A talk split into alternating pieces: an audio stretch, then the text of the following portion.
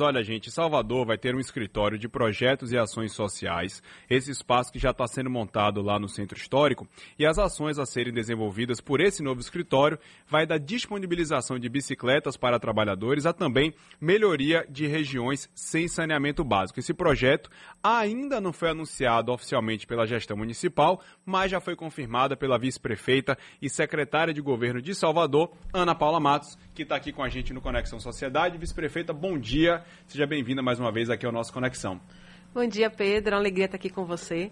Esse escritório é a, a um, um, item que a gente está trabalhando. Eu ia falar o queridinho, tá? Depois eu fiquei com vergonha. Por que? É o Não, meu queridinho, queridinho? Porque eu acredito que através dele a gente vai fazer muito bem, vai ajudar a melhorar a vida das pessoas. Aí você viu que eu tentei mudar. Não, pode ser queridinho mesmo. É o, é o nosso queridinho, porque é um, um escritório de governança social. Ele tem um trabalho prévio que nós fizemos nesses últimos meses, que foi identificar em todas as pastas da prefeitura, ou na ação social, ou na saúde, na educação, em todas as áreas, o que tem de social para melhorar a vida das pessoas. Um exemplo você citou na abertura, que a Saltu tem um projeto Bike na Comunidade. Ela está implementando bicicletas para uso compartilhado, ensinando a fazer manutenção, para que aqueles jovens não só tenham como se locomover ou fazer um esporte, mas ganhar dinheiro. Por exemplo, entrega, fazer uma entrega por aplicativo, aprender a ganhar dinheiro consertando a bicicleta de alguém, dando aula. Então, esse é um projeto da Saltu. Com relação, só porque é curioso, vice-prefeita, com relação a essa questão da bicicleta, a gente tem, por exemplo, de um banco, a bicicleta que você pode pagar e utilizar.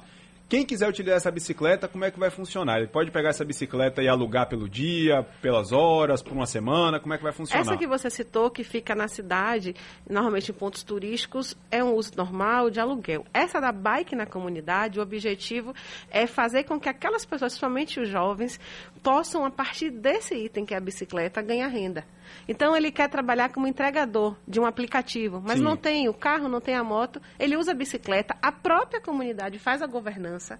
Ou seja, se eu pegar lá em São Caetano, tem um senhor que já trabalhava a vida inteira consertando bicicleta, que pela eleição da própria comunidade é quem está cuidando. Então você vai poder usar segunda-feira de 8 às 10 ou terça-feira a tarde inteira. Nessa organização, todo mundo usa, mas mais do que a bicicleta para o esporte, para o lazer, é para ganhar dinheiro mesmo. Sim. Então eles aprendem, aprendem, se eu quero ensinar a uma pessoa mais velha que não sabe como andar, você pega essa bicicleta, você vai cobrar, por exemplo, 40 reais a hora, vai ganhar o seu dinheiro e ainda vai ajudar outra pessoa. A mesma coisa, a gente quando está entregando essas bicicletas, a gente está também ensinando a como fazer a manutenção.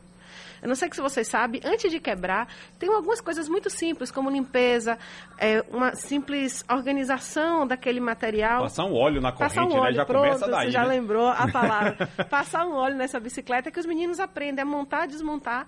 É um custo médio de 40 reais para fazer essa, essa limpeza. Eles já têm como ter a renda para sua família. Imagine se você fizer cinco bicicletas no dia. Sim. Qual não seria essa sua renda? Mas esse é um exemplo. Qual o objetivo do escritório?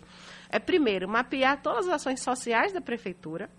Então, esse é o primeiro. Segundo, trabalhar como um centro de inteligência e de inovação. Estamos, por exemplo, descobrindo que na educação tem muitos alunos que não têm o nome dos pais e que isso está gerando algum tipo de dificuldade na autoestima. Isso é um caso real. Sim. A gente fez esse mapeamento e criamos um mutirão da parentalidade, que era como começou no início, para dar acesso a fazer exame de DNA, colocar Foi o nome da com certidão. Defensoria, não foi? Exato. Defensoria, Ministério Público, outros órgãos, toda a rede de garantia de direitos. Da parentalidade virou algo maior.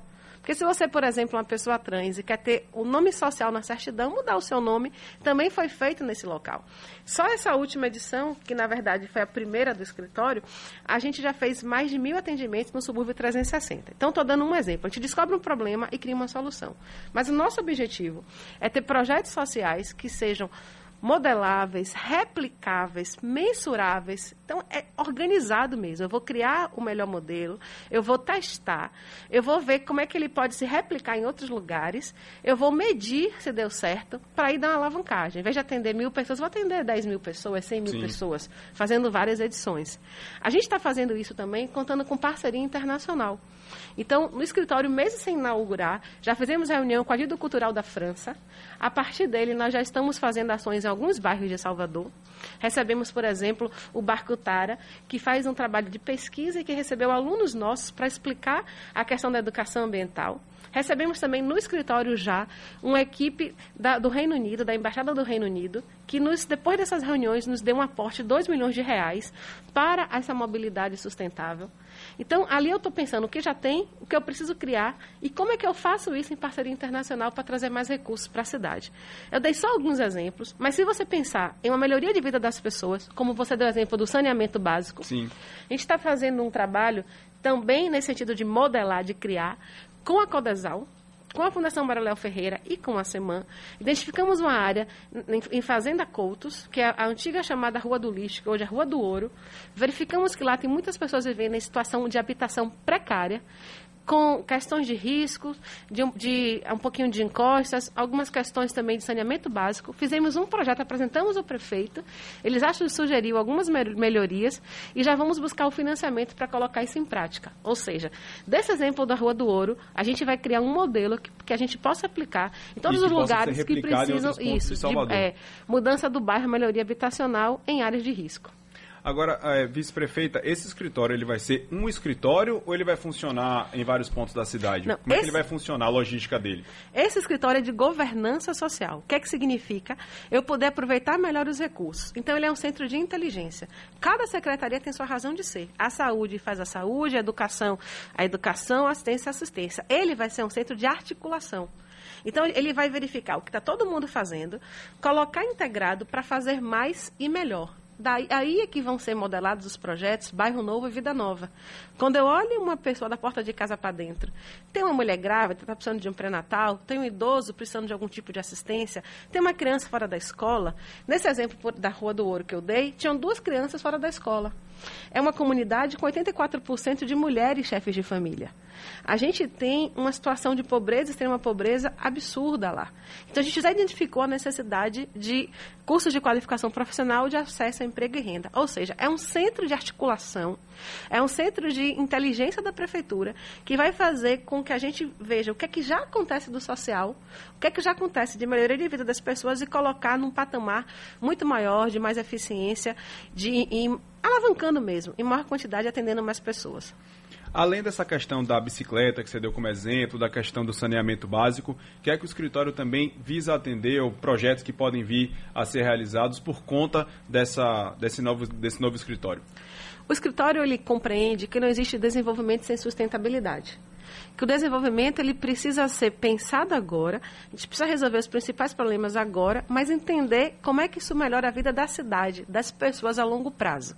Nesse contexto, a gente tem uma agenda. O que nos move é melhorar a vida das pessoas.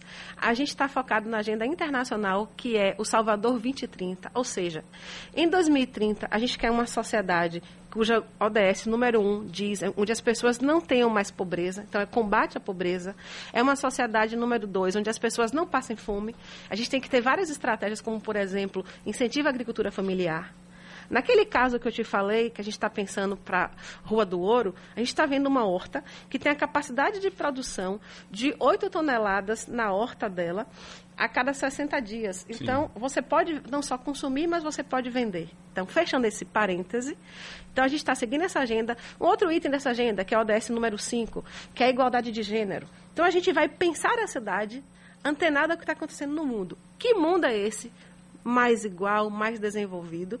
Isso me ajuda a atrair os recursos internacionais, a poder utilizar as melhores tecnologias e políticas do mundo. Por exemplo, a gente estava conversando com a Fundação Lema e um grupo que está com um projeto piloto para trabalhar duas mil favelas, junto com a Gerando Falcão, com uma tecnologia da Universidade de Zurich. Nessa tecnologia, eles fazem o um mapeamento da pobreza, então vão de porta em porta, verificam qual é a situação de cada família e fazem um mapa de calor da cidade. Eu sei onde está cada pessoa e o que ela precisa. Isso é um projeto que tem etapas de curtíssimo prazo, como eu dei o exemplo da questão do nome do pai na certidão, Sim. etapas de médio prazo, que é eu pensar, por exemplo, como eu cuido daquela comunidade, e etapas de longo prazo. Que cidade é essa que a gente quer?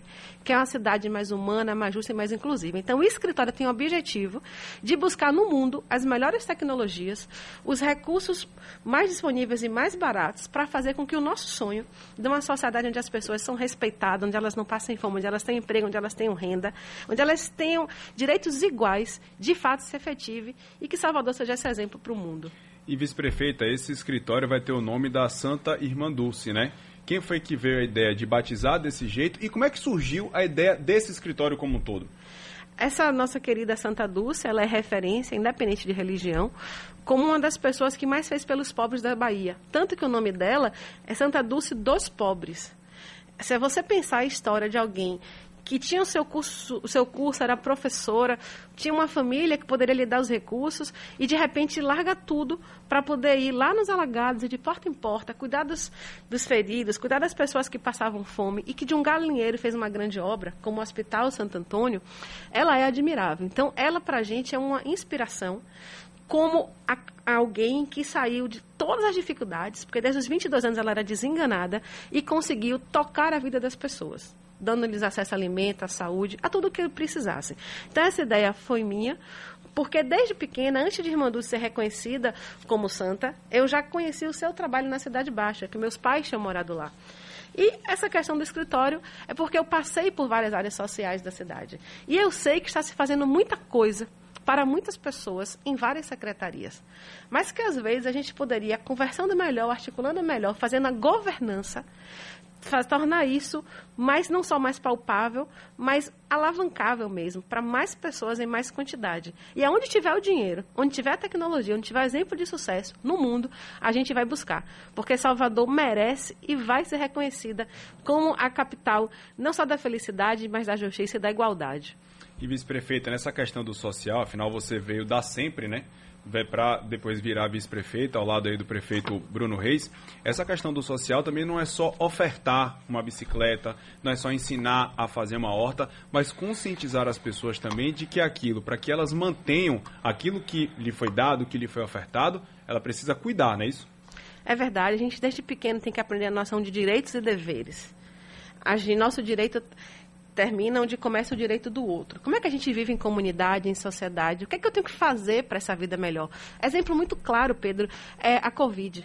Se todas as pessoas fizerem a sua parte, mantiverem isolamento, usarem a sua máscara, o outro acaba não sendo prejudicado. Quantos jovens nós vimos por aí dizendo, ah, eu não pego Covid?